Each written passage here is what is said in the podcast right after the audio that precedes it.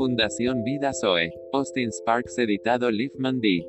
La familia de Dios. Parte 3. Se entregó a sí mismo a ellos. Él se gastó a sí mismo por ellos. No caminó en reservas. Nadie tiene mayor amor que este que un hombre de su vida.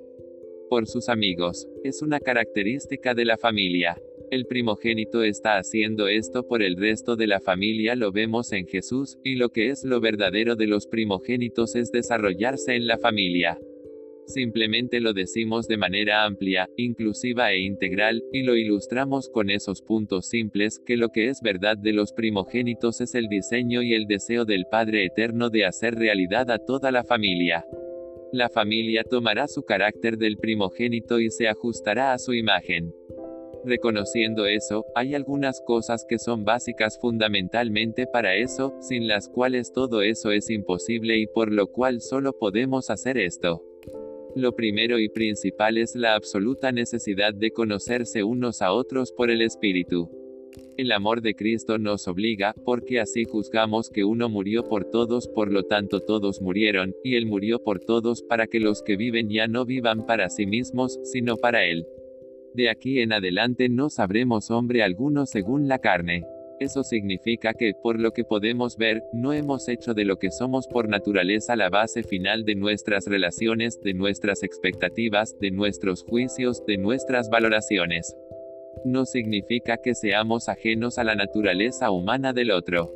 No significa que lo que somos en la carne nunca nos golpea, que debemos ser totalmente insensibles a los defectos de la naturaleza del otro.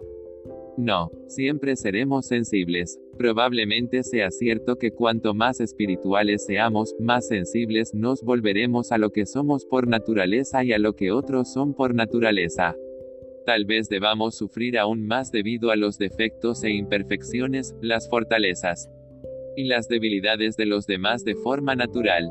Los hombres del mundo tienen un muy diminuto grado de la dificultad que tienen los cristianos para seguir adelante con uno u otro parecen ser capaces de ignorar y pasar por encima de las partes difíciles y el maquillaje del otro.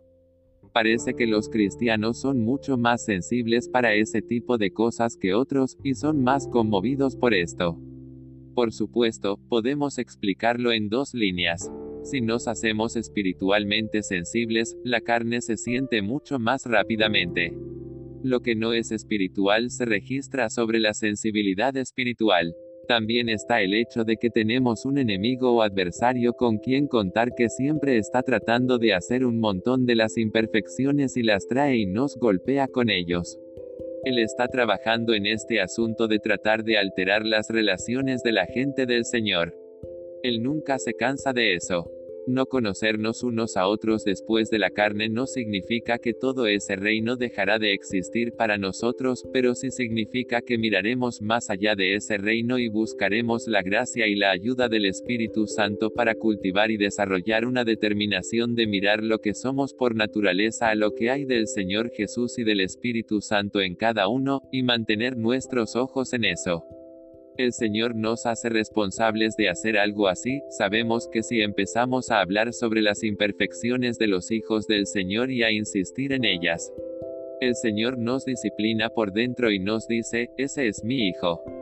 Él no quiere decir que no es verdad de ellos por naturaleza, sino que dice, hay algo más que es muy precioso para mí, tenga cuidado de no dañar eso. Eso es saber después del Espíritu podemos ver que solo es posible que tengamos fe para uno otro y estar verdaderamente dedicado a uno otra en el sentido en que el Señor estaba dedicado a sus discípulos cuando miremos más allá de la naturaleza, en lo que es del Señor o lo espiritual. Es allí donde está todas nuestras expectativas. Gloria, gloria y más gloria.